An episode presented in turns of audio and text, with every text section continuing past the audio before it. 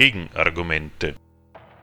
Informationen zu unseren Sendungen und unsere Kontaktadresse findet ihr auf unserer Homepage www.gegenargumente.at.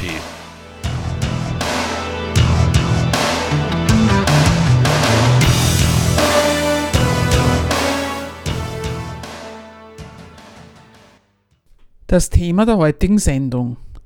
Wer verdient warum wie viel? Wir bringen dazu den Mitschnitt eines Vortrages von Dr. Rolf Röhrig, Redakteur der Zeitschrift Gegenstandpunkt, vom November des heurigen Jahres an der Universität Wien. Ich bedanke mich für die Einladung. Das Thema Wer verdient warum wie viel? Dass die Einkommen in dieser Gesellschaft extrem gespreizt sind. Das ist bekannt, damit verrate ich kein Geheimnis. Arbeiter verdienen einen Bruchteil dessen, was Manager als Salär bekommen. Eine Sekretärin deutlich weniger als ein Staatssekretär, eine Krankenschwester viel weniger als ein Arzt. Und vielleicht stelle ich mal an den Anfang eine ketzerische Frage. Ist das eigentlich ein schöner Zustand? Was wäre denn schlimm daran, wenn jeder von seinem Tagwerk gleich gut leben könnte? Geschafft haben sie alle und geschafft kommen auch die meisten nach Haus. Was wäre schlimm? Und so ziemlich einhellig ist die Antwort, das wäre Gleichmacherei. Den Menschen ist zur Gewohnheit geworden, nicht nur, dass die Einkommen gehörig unterschieden sind, in einer Hierarchie stehen in dieser Gesellschaft, sondern die haben sich auch angewöhnt, das in Ordnung zu finden, und zwar mit einer schlichten Überlegung. Nämlich mit der Überlegung, im Prinzip entspricht auf jeder Stufe der Hierarchie, die ich in der Gesellschaft entdecke, das Entgelt, das einer verdient, dem Aufwand, den er getrieben hat. Man denkt in Kategorien der Leistungsgerechtigkeit. Das ist das gebilligte Zuordnungskriterium in dieser Gesellschaft zwischen Tätigkeit, die einer verrichtet, und dem Geld, das er verdient. Einerseits. Denn dieselben Leute, die diesem Kriterium anhängen und meinen, nach dem ist die gesellschaftliche Einkommenshierarchie geformt worden. Daraus erklärt sie sich. Dieselben Leute kommen, sobald sie ihren Blick in die Wirklichkeit schweifen lassen, zu einem gegenteiligen Befund. Sie entdecken haarsträubende Abweichungen auf allen Etagen. Manager verdienen tausendmal mehr als ein normaler Lohnarbeiter, rechnet die Bildzeitung vor. Immobilienbesitzer schwimmen im Geld, die Mieter können ihre Miete nicht zahlen. Ein Professor verdient das sechs- bis achtfache eines Müllmanns im öffentlichen Dienst. Und so kommt die Frage auf, ist das eigentlich auch noch gerecht oder ist das nicht ungerecht? Die Empörung darüber, dass diese gewaltigen Diskrepanzen ungerecht sein mögen, die Empörung darüber, die lebt davon, dass man den von mir ausgängig gekennzeichneten Maßstab, Einkommen und Leistung entsprechen sich dass der geglaubt wird, der Maßstab, dass der als der gültige unterstellt bleibt. Nur deswegen gerät man ja so in Wallungen, wenn man sich über die großen Abweichungen in der Wirklichkeit erregt. Das führt mich zu der Frage, was taugt eigentlich der Maßstab der Leistungsgerechtigkeit, der so oft einfach nur durch seine Abwesenheit glänzt? Wie ist er beschaffen? Was leistet er? Warum hängen die Leute dem so an? Und das möchte ich in zwei Kapiteln erläutern.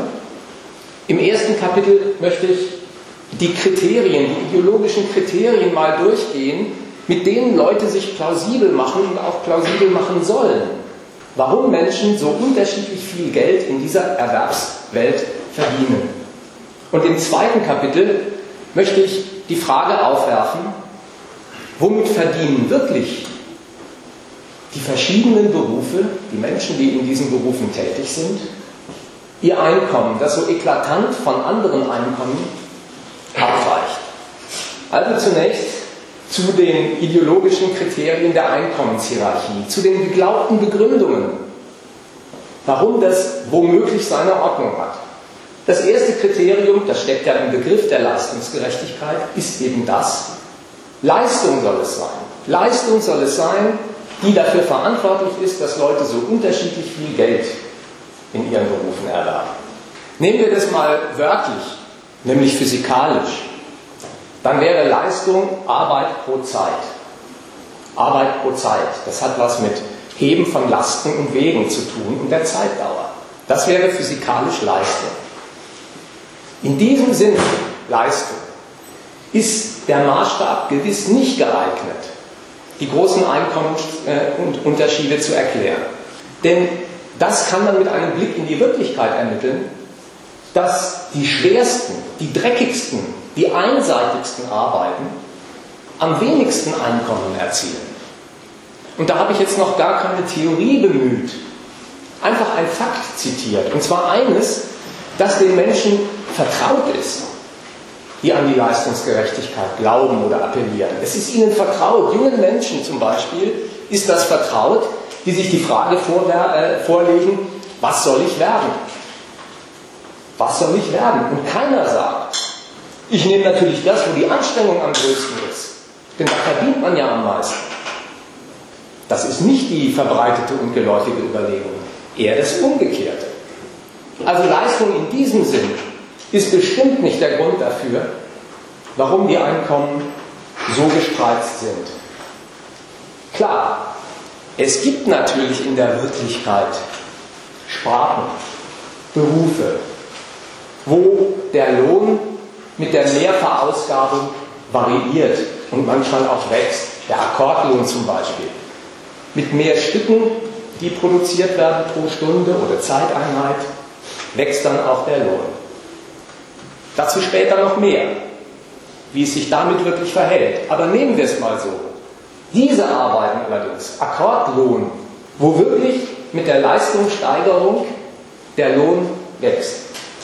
Dieser Zusammenhang, der findet sich nur am untersten Ende der Skala der Berufe. Parlamentariereinkommen zum Beispiel, die wachsen nicht mit der Zahl der Gesetze, die die verabschieden. Ein Lehrergehalt wächst nicht mit der Zahl der Zensuren, die er verabreicht, oder mit der Zahl der Köpfe, die er unterrichtet.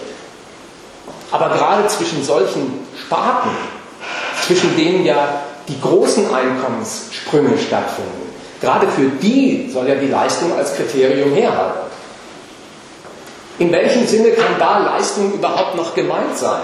Naja, Menschen, die der Auffassung sind, doch, das wird schon irgendwie von der Leistung her, dass Parlamentarier oder Professoren deutlich mehr verdienen als Bandarbeiter, die denken an Leistung in einer anderen Bestimmung. Die richten den Blick darauf, so sagen sie, dass die einen die niederen Tätigkeiten bloße Handarbeit verrichten und die anderen Kopfarbeit. Ja, und das Bild, das man vor sich hat, ist, die Leute, die am Band stehen, die müssen eben zulangen und den Geist nicht weiter aufwenden. Und die anderen, die in den Großraumbüros sitzen oder in den Chefetagen, die betätigen ihre Intelligenz. Nehmen wir mal an, es wäre so. Das ist bloß eine äh, Prämisse, von der ich jetzt mal ausgehe. Dann wäre es doch ein bloßer Unterschied, dass die einen mehr die Hand einsetzen und die anderen mehr den Kopf. Es wäre ein Unterschied von Leistungsverausgabung. Aber warum soll der Unterschied für ein Mehr sprechen? Warum soll die Betätigung vom Kopf innerhalb derselben Zeiteinheit ein Mehr an Leistung verbürgen? Im Unterschied zu demjenigen, der Hand anlegt. Und zum Zweiten, die Scheidung selbst ist ja bereits fragwürdig. Zu sagen, die eine Abteilung, die sich vornehmlich in den niederen Stufen der Berufshierarchie findet, die wendet ausschließlich die Hand, den Körper, die Physis an, die andere Abteilung den Geist.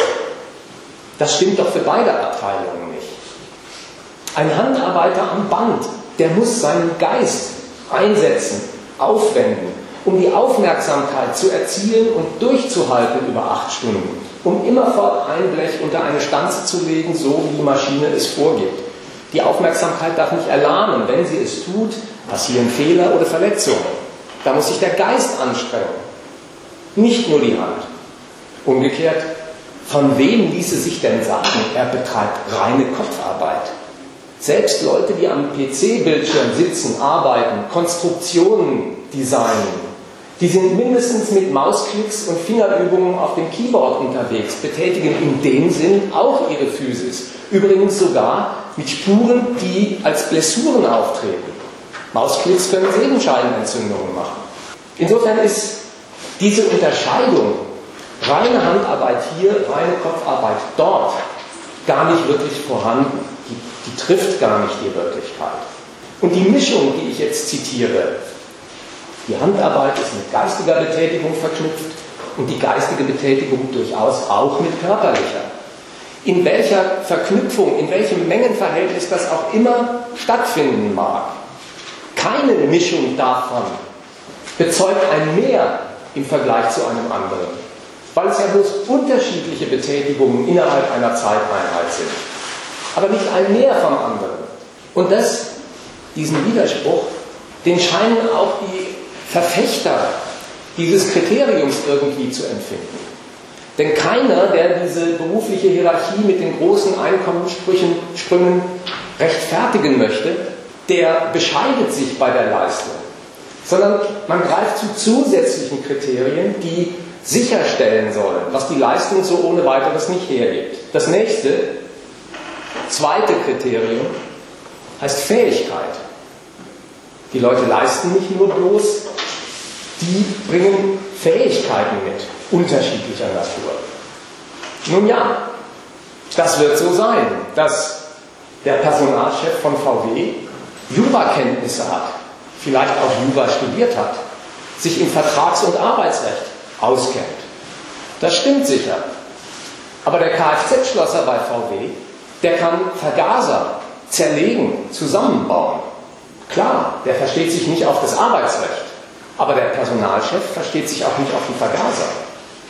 Man hat es doch in Wirklichkeit bloß mit zwei verschiedenen Kompetenzen zu tun. Eine ist so notwendig wie die andere im Betrieb. Es sind zwei verschiedene Kompetenzen.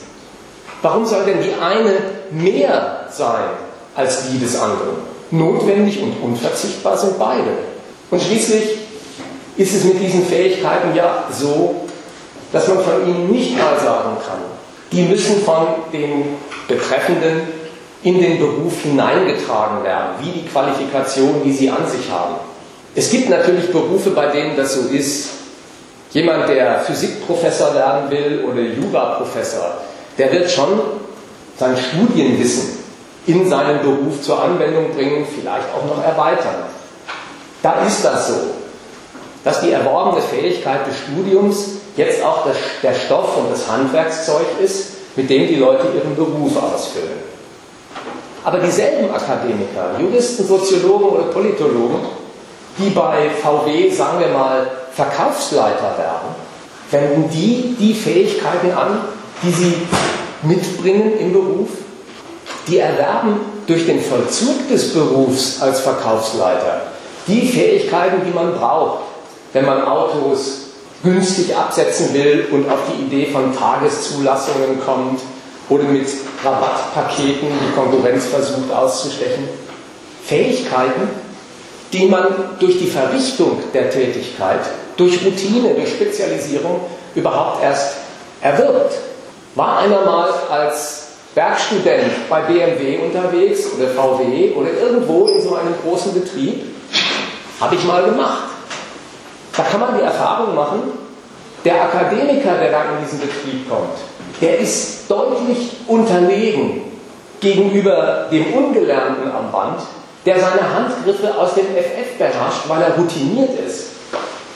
Da nützt einem der Unterschied in Sachen Fähigkeit in puncto BWL oder Politologie oder Jura rein gar nichts. Die Überlegenheit des Ungelernten kommt nicht aus seinem Bildungsstand, die kommt aus seiner erworbenen Routine.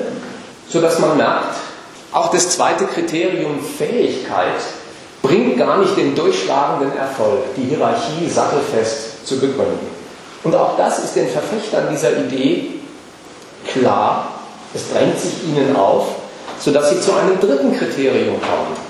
Man erfährt dann, dass die Verantwortung, die jemand im Beruf trägt, ein ganz wichtiges Leistungsmerkmal ist, das für die Gehaltshöhe verantwortlich ist. Dann wird zum Beispiel gesagt, naja, Manager, die tragen Verantwortung für 1000 oder 2000 Menschen, die einen Arbeitsplatz brauchen und ihre Familien ernähren müssen. Ärzte tragen Verantwortung für Hunderte von Patienten in einem Krankenhaus.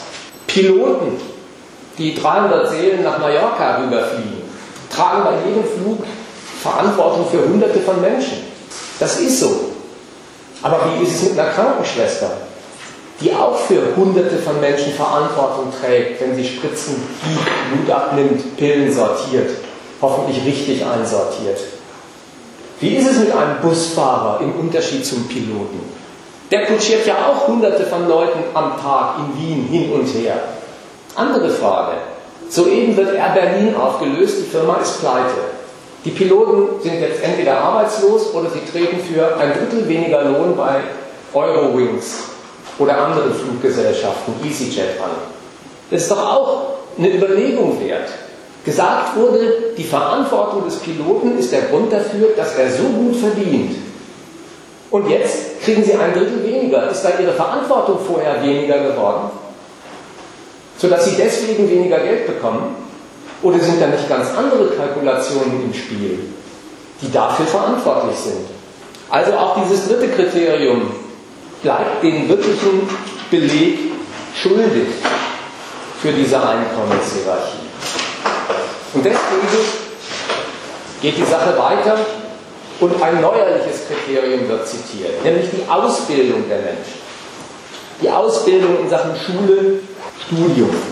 Sicher, die schon zitierten Berufe als Physiker oder Chemiker, entweder an der Universität oder in einem großen Unternehmen, die setzen natürlich ein Studium voraus. Da braucht man diese Ausbildung. Das kann man als Ungelernter nicht bewältigen. Diese Leute verdienen in der Regel ein deutlich höheres Gehalt als die in den sogenannten niederen Berufen.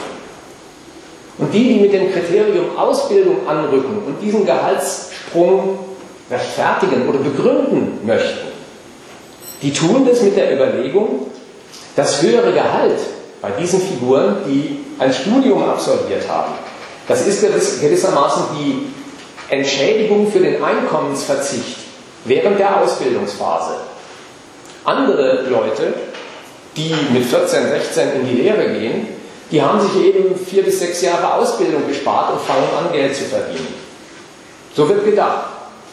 Das hohe Gehalt ist ein Ausgleich für einen geleisteten Einkommensverzicht während der Studienphase. Nur ist nicht der Umstand, dass einer mit 14 oder 16 Jahren in eine Werkstatt geht und Auszubildender wird und dann eine lebenslange Plackerei zum billigen Lohn antritt, ist es nicht auch ein gehöriger Aufwand, den der treibt? In welcher Hinsicht soll der weniger ins Gewicht fallen als der Einkommensverzicht des Akademikers während seines Studiums? Und würde man das jetzt ernstlich einmal als Rechnung präsentieren, dann wäre das keine Gleichung, sondern eine Ungleichung. Ein Akademiker, wenn er denn in Amt und Würden ist, der verdient über viele Jahrzehnte ein Vielfaches dessen, was ein Angelernter, Ungelernter oder ein Facharbeiter verdient.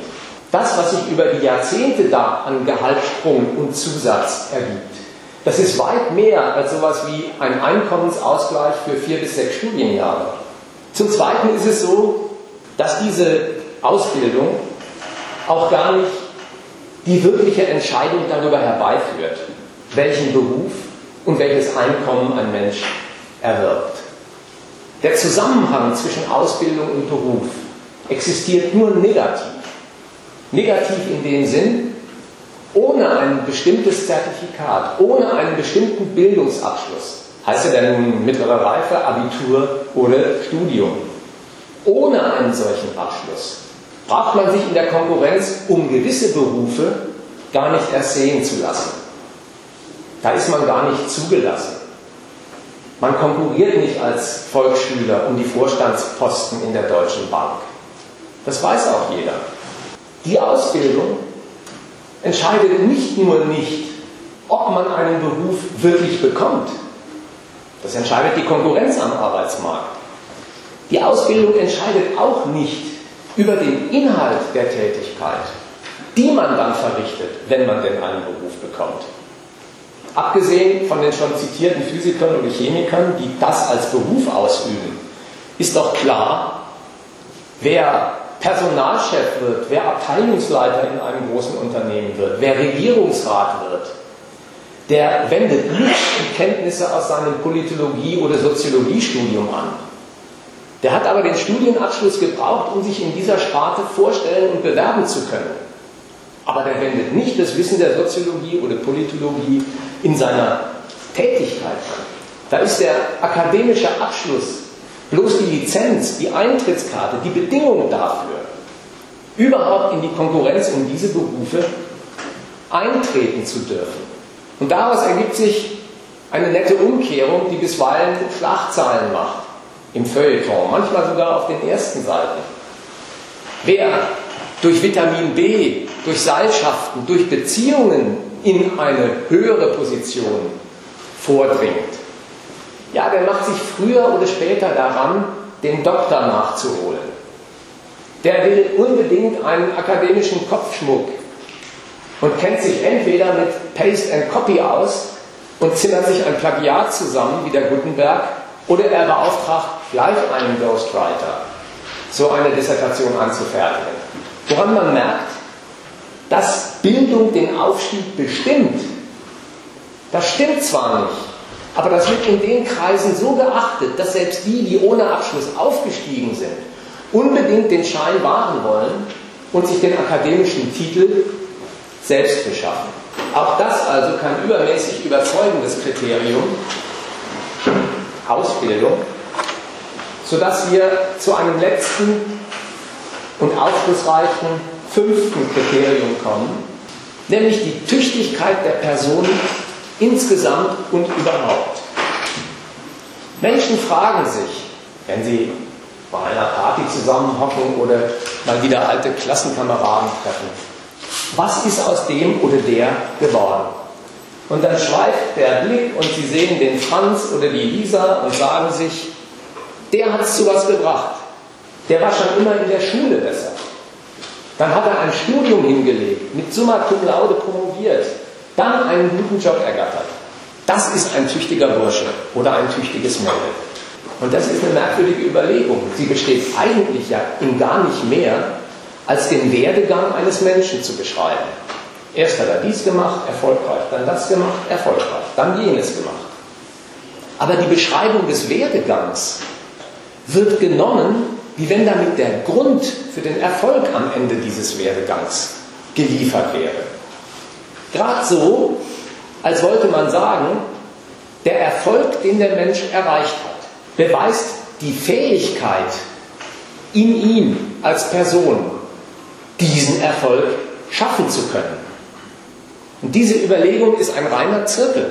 Es wird nämlich vom Erfolg, den ein Mensch hat, überhaupt nicht auf eine Fähigkeit geschlossen, die jetzt dargeboten wird, von der gesagt würde, in folgenden Kenntnissen, in folgenden Merkmalen besteht sie und aus denen kann ich jetzt auch umgekehrt herleiten, warum von dort aus, von dieser Fähigkeit, der Weg zu diesem Erfolg führt. Sondern es wird rein zirkulär gesagt, der Erfolg beweist die Fähigkeit des Menschen zu diesem Erfolg und der Beleg dafür, dass der die Fähigkeit hat, besteht in nichts anderem als dem Erfolg. Von Erfolg wird auf Fähigkeit geschlossen und deren Beweis liegt im Erfolg, von dem man ausgeht. Da wird ein und dieselbe Sache nur mit zwei Namen belegt. Wie lächerlich diese Attitüde ist, ja? Vom Erfolg in Anführungszeichen zurückzuschließen auf die Erfolgsfähigkeit, auf die Tüchtigkeit der Person, aus der das quasi notwendig folgt. Die Lächerlichkeit davon, die kann man sich an den Prüfungssituationen klar machen, die wir da oben in diesem Aufsatz über das Thema des heutigen Abends, wer verdient wie viel, warum, deswegen auch nicht auslassen wollten. Die Prüfungsangst von Akademikern, die Ängste, die die durchleben, bevor sie mit akademischen Ehren den großen Sprung in die anerkannte Elite ins Amt machen, die ist ein einziger Beweis für die Unwahrheit dieser Theorie, dass die Tüchtigkeit der Person den Erfolg verbirgt. Vor der Prüfung riesiges Muffensausen. Man weiß nicht, welches Gebiet abgefragt wird, man weiß nicht, wie der Prüfer gestimmt ist und welche Vorlieben der letztlich hat. Man kennt seine eigene Tagesform nicht. Man macht sich verrückt und schwankt hin und her zwischen Aufputschmitteln und Baldrian. Dann kommt die Prüfung und sie ist bestanden und dieselbe Kreatur, die gestern nicht wusste, wohin sie sich vor Angst verziehen soll, tritt jetzt auf als der gemachte Max, der anderen sagt, was sie zu tun und zu lassen haben und die ganze Kompetenz als Charakter verströmt, die ihm zu Recht diese Befugnisse beilegt. An diesem merkwürdigen Rollenwechsel kann man das merken, dass es nämlich gar nicht stimmt, dass der Erfolgscharakter den Erfolg macht. Ganz umgekehrt, der Erfolg bringt den Erfolgscharakter hervor. Und mit dieser Selbstgerechtigkeit und Arroganz können einem diese erfolgreichen Menschen ja auch schwer auf der Seele herumtreten. Dieses letzte Kriterium, Erfolgstüchtigkeit, das legt mit dem Zirkel, der diesem Gedanken innewohnt, auch das Interesse offen, dessen wegen diese Überlegungen überhaupt angestellt werden. Wer mit dem Verweis auf den erreichten Erfolg zurückschließt auf die Tüchtigkeit des Menschen, dem genau dieser Erfolg zukommt und entspricht, der hat ja folgende geistige Übung hinter sich gebracht. Er nimmt eine vorgefundene, in der Wirklichkeit vorgefundene Hierarchie von Positionen, von ganz kleinen, niederen Berufen des Hilfsarbeiters über die Lehrerschaft, über Beamte bis hoch zum Regierungsrat und Bundeskanzler. Er nimmt eine vorgefundene Hierarchie in der Gesellschaft, wie wenn sie bloß eine Abbildung abgestufter Tüchtigkeiten der Leute wäre, die dem vorausgeht. Da wird also, um die Sache anders zu betonen, nie aus der Leistung in einem Beruf auf ein Einkommen geschlossen. Umgekehrt, das vorgefundene Einkommen wird genommen und dahinter eine Leistung fingiert, die genau das rechtfertigt. Das ist eine ganz leichte Übung. Warum verdient ein Professor 6000 Euro und der Stadtgärtner 2000 Euro? Ein Mensch, der in den Kategorien der Leistungsgerechtigkeit denkt, kann sich das nur so erklären. Wenn der eine dreimal so, verdient, so viel verdient wie der andere, dann kann das nur daher kommen, dass er dreimal so viel leistet wie der andere. Und an der Übung merkt man, wie verkehrt die Reihenfolge ist. Es wird nicht aus Leistung auf Einkommen geschlossen, umgekehrt. Die vorfindlichen Einkommen werden genommen und hinter sie wird ein entsprechend großes Leistungspotenzial gestellt, das diesen Quantensprung rechtfertigt. Machen wir mal ein Fazit dieses ersten kleinen Kapitels. Es sollte gesagt sein, dass die Auffassung, es gäbe so etwas wie einen Maßstab für Einkommensunterschiede, der sich in Leistung zusammenfassen ließe. Ja, dass die Suche nach diesem an den Menschen gebilligten Maßstab unentwegt stattfindet. Das ist ein Fehler, das zeugt davon, dass die ganze Übung falsch ist. Der Durchgang durch die wenigen Kriterien soll so viel zeigen. Es wurde die Leistung bemüht, um Einkommensunterschiede zu begründen, dann die Ausbildung, dann die Verantwortung. Und das Merkwürdige ist, das Fortgehen von einem Kriterium zum anderen, das zeugt davon, dass kein Kriterium für sich die gewünschte Hierarchie wirklich begründet. Deswegen greift man zum nächsten. Nur verhalten sich diese Kriterien ja gar nicht so zueinander, dass man sagen könnte, das nächstfolgende Kriterium ergänzt das vorangegangene, macht die Sache insgesamt als Begründung gehaltvoller, sondern das widerspricht dem vorausgegangenen. Wer mit Leistung anfängt und sagt, daher kommen die Unterschiede, und dann mit Bildung weitermacht oder Verantwortung, der sagt ja doch immerhin, egal wie viel einer leistet, die Verantwortung, die er gegenüber anderen hat, die Zahl der ihm anvertrauten, die von seinen Entscheidungen abhängen, das soll das Kriterium sein. Da kommt Leistung gar nicht mehr vor. Also, erstens, möchte ich festhalten, der Glaube an diesen Maßstab, die Suche nach diesem Maßstab, die ist etwas Verkehrtes. Diesen Maßstab, aus dem sich diese Hierarchie herleiten ließe, nach den genannten Kriterien, führt zu einem Ergebnis und ist nicht gut. Das Zweite, was ich sagen möchte, ist, das Pochen auf Einkommensgerechtigkeit ist nicht nur ein Fehler, sondern es ist auch schädlich. Dass Menschen, damit ich nicht missverstanden werde, dass Menschen sich nach ihrem Einkommen und der Einkommenshöhe erkundigen und sich fragen, wie viel verdiene ich, warum, das kann ich gut verstehen. An dem Einkommen und seiner Höhe der Menschen hängt ja immerhin, wie viel sie vom Leben haben, wie sie wohnen, wie sie essen, wie sie sich kleiden. Daran hängt die Lebensqualität. Und um die steht es offenbar nicht so gut für die meisten. Deswegen die Frage nach der Einkommenshöhe. Nur, diese Frage wird ganz falsch gestellt, sobald man über Einkommensgerechtigkeit weiterdenkt. Die Frage nämlich, ist mein Einkommen gerecht im Verhältnis zu dem des anderen, die begeht eine bedeutende Verschiebung. Man fragt nicht mehr, entspricht mein Einkommen meinen Bedürfnissen, sondern man fragt, entspricht mein Einkommen meiner Tätigkeit. Wer auf Gerechtigkeit pocht, der ist eigentlich mit seiner Einkommenshöhe unzufrieden, weil sie seinen Bedürfnissen nicht genug Material und Futter gibt. Aber die Frage der Einkommensgerechtigkeit fragt nicht mehr, ob Geld und Bedürfnis zueinander passen, sondern ob Geld und Tätigkeit zueinander passen.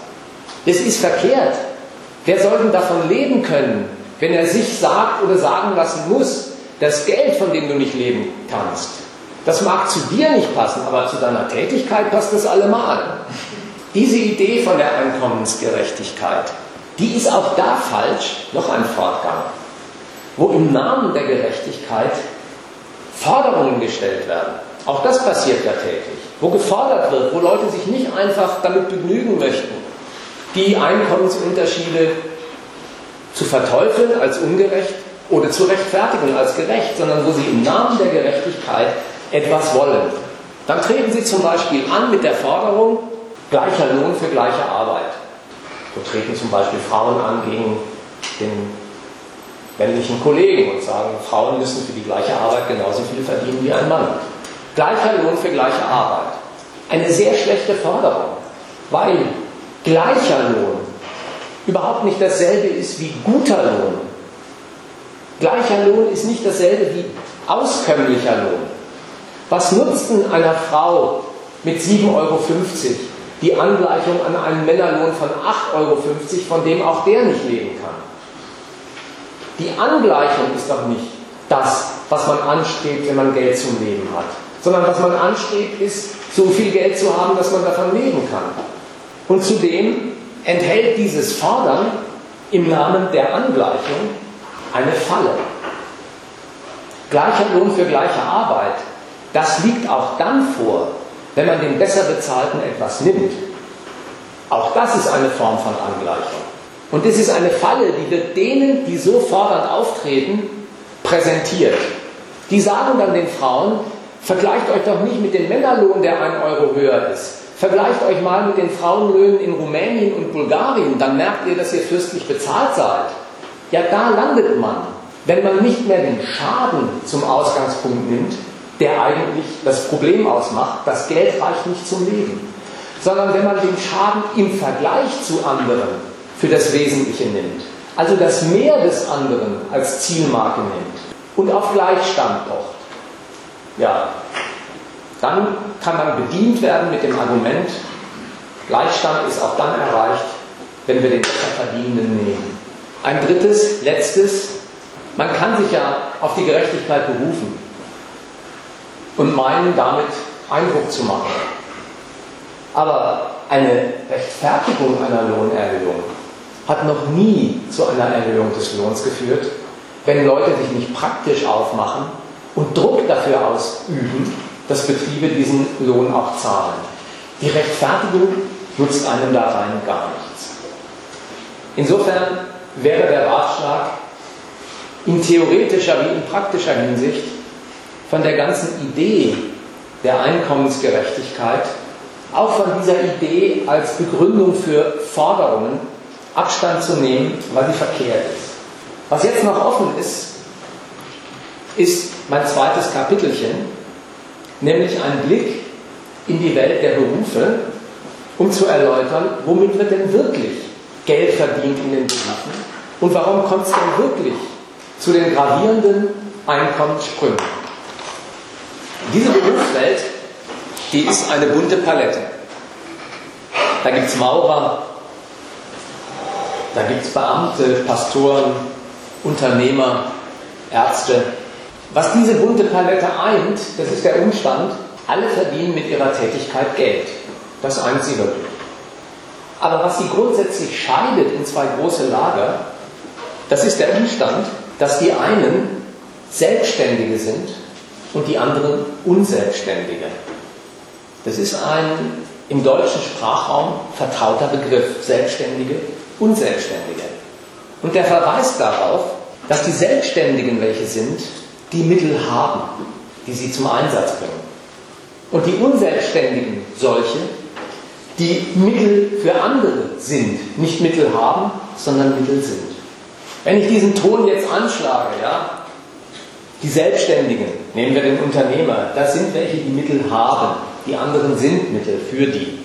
Dann will ich nicht darüber hinwegsehen, dass Unternehmer durchaus einer Tätigkeit nachgehen, dass die etwas tun. Die tun was, die Unternehmer. Die führen Telefonate, die vereinbaren Termine, die erspähen Marktlücken.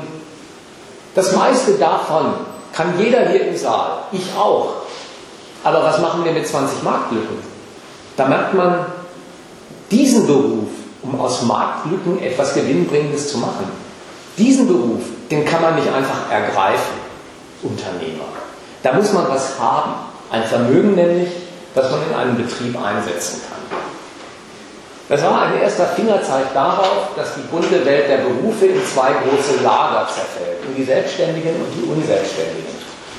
Wenden wir uns also mal den Selbstständigen zu und beginnen mit der illustren Figur des Grundeigentümers und fragen uns wirklich, womit verdient ein Grundeigentümer Geld? Meine schlichte Antwort darauf heißt, die Bereicherungsquelle von diesem Mann oder dieser Frau ist ein Eintrag ins Grundbuch. Der ist Kraft staatlicher Gewalt Besitzer, ausschließlicher Verfüger über ein Stück Boden. Das gehört ihm. Ein Stück Boden, das macht jetzt die Sache reizvoll, das er selbst gar nicht braucht. Weder um darauf zu wohnen und sein Haus zu bauen, noch um darauf zu arbeiten, wie ein Bauer oder ein Fabrikant. Er hat ein Stück Boden, das ihm gehört, von dem andere ausgeschlossen sind, das er aber nicht braucht. Andere aber brauchen es als Grundlage, um Wohngebäude zu errichten, als Standort für eine Fabrikhalle oder als Boden, den man beackert, als Landwirt. Weil das so ist, dass er über etwas verfügt, das er nicht braucht, die anderen aber für ihre Art von Geschäft brauchen, führt die bloße Überlassung des Gebrauchs zu einem Tribut. Der kassiert, der Grundeigentümer, Pacht oder Mietzins, wenn er das Gelände anderen zur Nutzung überlässt. Und die Höhe des Ertrags, die der aus so einem Gelände rausschlägt, die bemisst sich an Eigenschaften seines Bodens im Verhältnis zum geschäftlichen Bedarf der Nachfrage. Da kommen solche Gesichtspunkte ins Spiel wie die Lage seines Grundstücks. Wenn IKEA irgendwo eine große Gewerbefläche sucht, ist Stadtnähe seines Grundstücks ein Pluspunkt. Die Fruchtbarkeit des Bodens ist ein Gesichtspunkt. Wenn sich irgendein Agrarkonzern um diesen Boden bemüht, weil er dort Getreide pflanzen will. Die Eigenschaften seines Grundstücks im Verhältnis zur Nachfrage, die vom Wachstum an so einem Standort im Umkreis dieses Geländes eben abhängt, die wird der Hebel dafür, wie der Grundeigentümer aus seinem Gelände und seiner Art von Brauchbarkeit möglichst viel Ertrag aus den Nachfragern herauswirtschaftet. Und wenn er das einmal gemacht hat und er kassiert Pacht oder Zins, Mietzins für seinen Boden, dann ist in diesen Kreisen üblich, die Rückrechnung von jährlich eingelaufenen Pacht, Pachtzins zurück auf einen Bodenpreis. Je mehr Pachtzins aus einem Boden pro Jahr herauszuholen ist, um ein so größeres Kapital stellt er vor, das sich auf diese Weise verzinst. Und durch diese Rückrechnung, durch eine bloße Rechnung, bekommt ein Stück Boden, das nicht durch Arbeit hergestellt worden ist, in dem kein Aufwand steckt, einen Preis, wie wenn es eine hergestellte Ware wäre. Ein Bodenpreis. Und mit dem Auf und Ab dieses Bodenpreises machen Grundeigentümer, die als Investoren auftreten, selbst wieder ein Geschäft, vielleicht noch ein viel größeres als durch Vermietung und Verpachtung.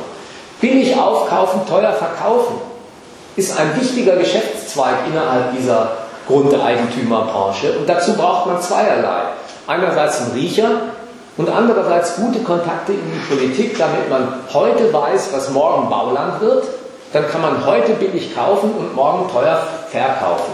So machen die das. Dann müssen sie manchen Stadtrat schmieren, aber so kommen sie zu ihrem Erfolg. Was also lehrt uns dieser Blick auf einen Grundeigentümer und seinen Gelderwerb? Was leistet der? Was tut der? Jetzt muss man Acht geben. Die Antwort auf diese Frage heißt nicht, der tut nichts. Das stimmt nicht. Der tut etwas. Der knüpft Kontakte, der sondiert den Markt, der schreibt vielleicht sogar selbst noch seine Inserate und schmiert den Stadtrat.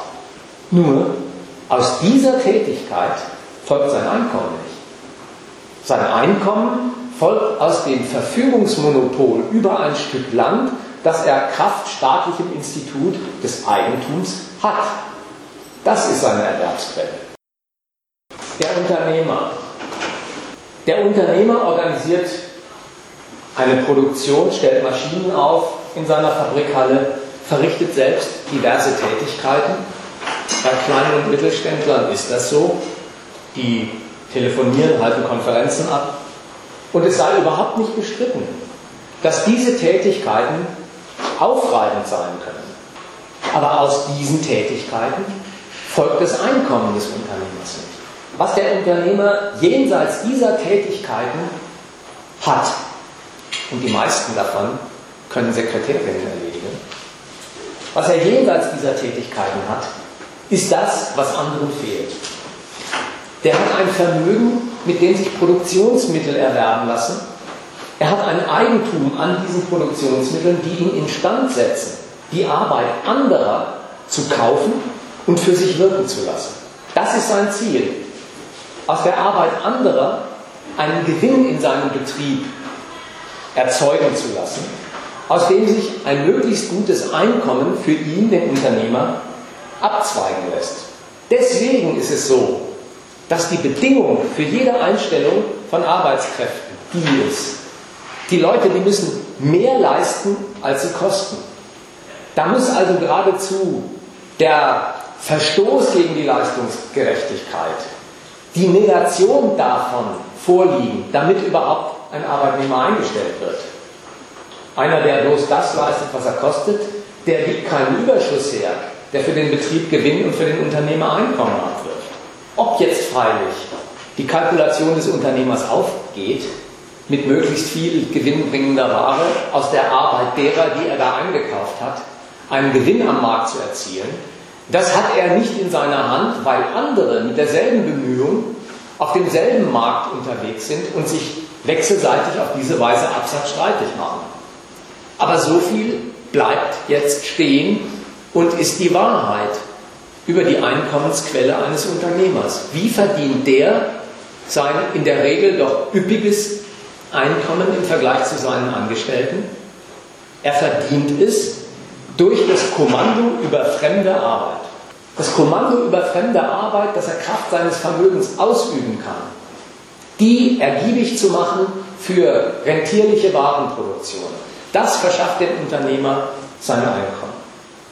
Wie sehr diese Einkommensquelle sprudelt, ja, das hängt am Verlauf der Konkurrenz. Aber diese Quelle ist es, um deren Sprudeln es geht. Insofern gilt auch für diese Figur, den Unternehmer, es ist nicht seine Tätigkeit, die er unbestrittenermaßen ausüben mag. Es ist sein Vermögen, das sein Einkommen begründet. Und es gibt auch in dieser Abteilung der Unternehmerschaft einen schlagenden Beweis dafür, dass es so ist. Ab einer bestimmten Betriebsgröße nämlich sind die Eigentümer des Unternehmens Aktionäre. Die haben Anteilsscheine an einem Unternehmen erworben. Diese Eigentümer haben noch nie einen Betrieb von innen gesehen, aber kassieren Dividenden je nach Verlauf des betrieblichen Erfolgs im Vergleich zu anderen und, äh, der Bewertung durch die Börse. Und da merkt man beim Aktionär, das pure Eigentum am Betrieb ist für die die Geldquelle, die wirkt. Jetzt zur zweiten Hälfte in diesem beruflichen Feld, zu den Unselbstständigen. Der Lohnarbeiter. Vielleicht kommt schon beim Begriff Stirnrunzeln auf, weil man ja in unserer Zeit immer öfter hört, dass es Lohnarbeiter nicht gibt, sondern nur Mitarbeiter. Aber alles, was ich jetzt über Lohnarbeiter sagen werde, gilt auch für Mitarbeiter. Bei denen gilt auf den ersten Blick, was sonst nirgendwo in dieser beruflichen Palette anzutreffen war. Bei denen gilt auf den ersten Blick, mehr Leistung bringt mehr Geld. Ja? Das sieht man beim Stundenlohn. Wer Vollzeit arbeitet, acht Stunden am Tag, der verdient mehr als jemand, der Teilzeit arbeitet, vier Stunden am Tag. Sodass sich die Frage auftut, gilt ausgerechnet beim Proletariat, dass die Leistung den Lohn bestimmt. Das wäre einmal zu prüfen. Und zwar durch einen soliden Blick auf den Zeitungen. Der Anhaltspunkt dafür, dass Leistungsgerechtigkeit obwaltet in diesen Berufen. Der Anhaltspunkt dafür liegt im Stundenlohn. Da wird Geld für Zeit bezahlt. Eine Stunde bringt 10 Euro. Dann folgt, 8 Stunden bringen 80 Euro. Ich nehme jetzt die 10 Euro, um die Rechenexempel einfach zu halten. Ja, wenn eine Stunde 10 Euro einbringt, dann bringen 8 Stunden 80 Euro ein, sodass man auf seinem Gehaltsstreifen verifizieren kann, der Lohn ist immer in Ordnung, weil eine unbestechliche Multiplikation zum Ergebnis führt. Wenn die stimmt, diese Multiplikation, dann kann man sich nicht beschweren. Wenn die nicht stimmt, ja, dann kann man sich beschweren. Nur, der Multiplikant in dieser Rechnung, die 10 Euro, wo kommen die eigentlich her? Ja, man kann sagen, 8 mal 10 Euro gleich 80 Euro, das ist eine unbestechliche Rechnung. Das Zeitmaß ist objektiv. Aber wo kommen die 10 Euro für die Stunde her? Sind die aus irgendeiner Art von Leistung eines Bandarbeiters, eines Büroangestellten hergeleitet worden? Gibt es irgendeine Art von quasi physikalischem Gesetz, mit dem sich aus dem Aufwand, der Kraft, der Zeitdauer ein Betrag von Euro, gar von 10 Euro noch herausrechnen ließe? Ist in der ganzen freien Wildbahn nicht zu sehen, dass es einen solchen Zusammenhang gäbe. Objektiv an den 10 Euro ist nur, dass der Kapitalist sie als Ergebnis seiner Kalkulation festlegt. Sie sind das Ergebnis einer Kalkulation, nur in dem Sinn objektiv. Und der Inhalt der Kalkulation lautet ganz schlicht, zu diesem Preis, wenn ich den zahle, rentiert sich die Anwendung dieser Arbeit. Wenn nicht, dann wird der Lohn gesenkt. Sodass man grundsätzlich festhalten kann, Nachstunden zu zahlen, bedeutet überhaupt nicht dasselbe, wie die in den Stunden erbrachte Arbeit zu zahlen. Geld für Zeit, das ist das Prinzip des Stundenlohns. Das ist die Trennung des Lohns vom Produkt, das der Arbeitende hervorbringt, wie von der Leistung, die er aufbringt, um das Produkt herzustellen. Am Produkt dargestellt. Ja, wenn der Zeitlohn festlegt, eine Stunde bringt 10 Euro, dann bringt der Aufwand einer Stunde 10 Euro, egal ob in dieser Stunde ein Auto oder zwei Autos montiert worden sind. Bezahlt wird die Stunde. Gewachsen ist, wenn zwei Autos montiert wurden, das Kapital, weil die verkäufliche Ware mehr geworden ist. Der Lohn nicht. Dass Kapitalisten zu dieser Leistung fähig sind, das führt daher, dass Geld für Zeit, Stundenlohn, ja, auch noch den Lohn von der Leistung trennt. Denn Geld für Zeit bezahlen bedeutet ja nicht, dass einfach die Anwesenheit des Betreffenden im Betrieb bezahlt wird. Da wird ein Pensum durch das Kapital festgelegt und zwar so, dass die mit diesem Pensum herausgewirtschaftete Stückzahl oder das damit herausgewirtschaftete Produkt bei seiner Veräußerung einen Gewinn einspielt. Ein Beleg dafür, dass genau so verfahren wird, sind eigentlich die jährlich wiederkehrenden äh, gewerkschaftlichen Tarifforderungen und Kämpfe. Da wird gern von der Gewerkschaft als Begründung für eine Lohnforderung angeführt, die muss deswegen sein, weil ein Ausgleich her muss für die Leistungssteigerung, die übers Jahr in den Betrieben stattgefunden hat. Und da merkt man eine Besonderheit, die sonst in der bunten Warenwelt nicht zu Hause ist. Nach dem vollzogenen Verkauf einer Ware, in diesem Fall der Ware Arbeitskraft, nach dem vollzogenen Verkauf der Ware Arbeitskraft findet unter den Parteien, den Gewerkschaften und den Unternehmern, ein Streit über den stattgehabten Gebrauch dieser Ware statt. Genau das wird nämlich angeprangert. Die Unternehmer haben einen Gebrauch von der eingekauften Arbeitskraft gemacht, der sie viel mehr Leistung abverlangt haben, als dem, der sie verkauft hat, nach seinem Dafürhalten zuträglich war. Genau das findet statt und es ist eine Besonderheit in der Warenwelt. Das wäre am Automarkt etwa so, wie wenn ich in einen Autoladen gehe, 10.000 Euro für ein Auto auf den Tisch lege und hinterher den Händler sage, ob ich den Mercedes oder den Golf nehme, ja, das ist jetzt meine Entscheidung. Bezahlt habe ich, aber was ich bekomme, das ist das, was ich hinterher festlege. So verfährt der Unternehmer mit dem Einkauf der Arbeitskraft. Also der Stundenlohn ist mitnichten ein Beleg dafür, dass wenigstens in dieser Sphäre Leistung das Kriterium der Entlohnung ist. Aber neben diesem Stundenlohn gibt es ja in Betrieben noch eine Lohndifferenzierung. Da gibt es ja nicht nur das Verhältnis von Stunde und Multiplen einer Stunde, sondern da werden Leute auf ganz unterschiedlichen Niveaus eingestuft. Ein Hilfsarbeiter verdient dann deutlich weniger als ein Ingenieur. Warum ist es eigentlich so? Vom Ausgangspunkt her ist doch das betriebliche Ziel, aus der Belegschaft und ihrer Schaffenskraft, die sich in einem Warenquantum niederschlägt, das dann verkauft wird, Gewinn herauszuschlagen. Und dass dieser Gewinn umso besser ausfällt, je ergiebiger die Arbeit ist. Also je mehr sie leistet und je billiger sie ist. Der Betrieb will also so wenig wie möglich zahlen. Warum zahlt er dann bei einigen mehr? Warum kriegen denn dann Ingenieure mehr als Hilfsarbeiter? Die Antwort darauf, manche Qualifikation am Markt ist schwerer zu bekommen. Und wenn Betriebe anfangen müssen, um eine Arbeitskraft, die sie brauchen, konkurrieren zu müssen, dann ist sogar die Lohnzulage dafür ein Mittel. Früher, die Zeiten sind lang vorbei, war sogar der offizielle Titel für solche Zulagen außertarifliche Zulagen.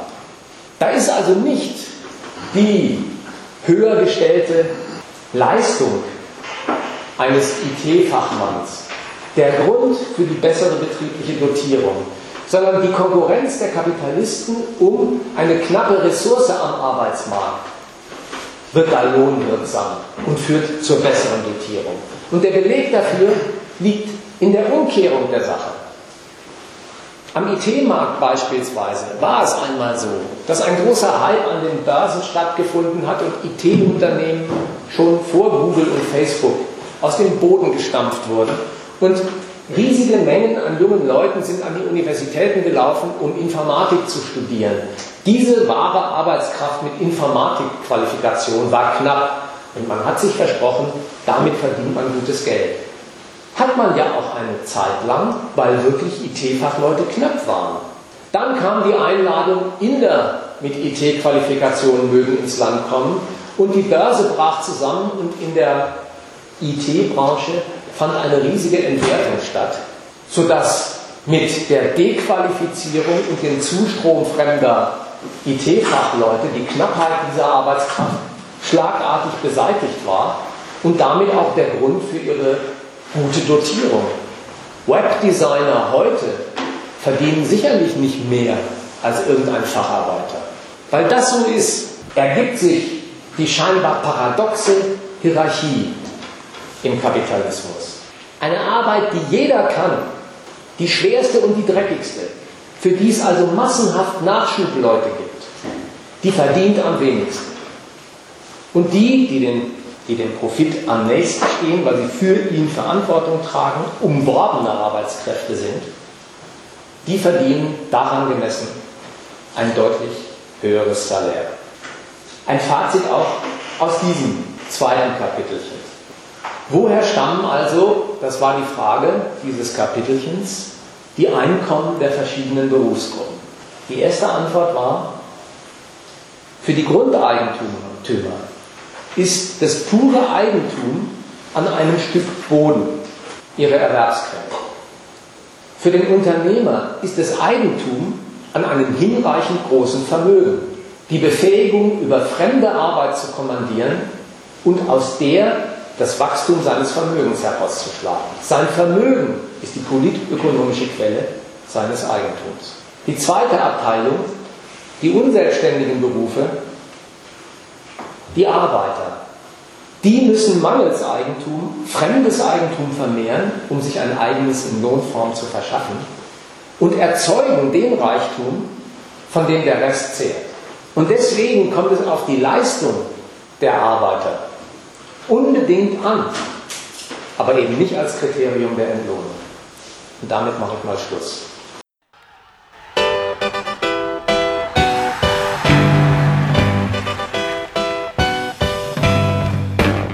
Für Diskussionsbeiträge und Kritik zu unserer Sendung verweisen wir wie immer auf unsere Homepage www.gegenargumente.at.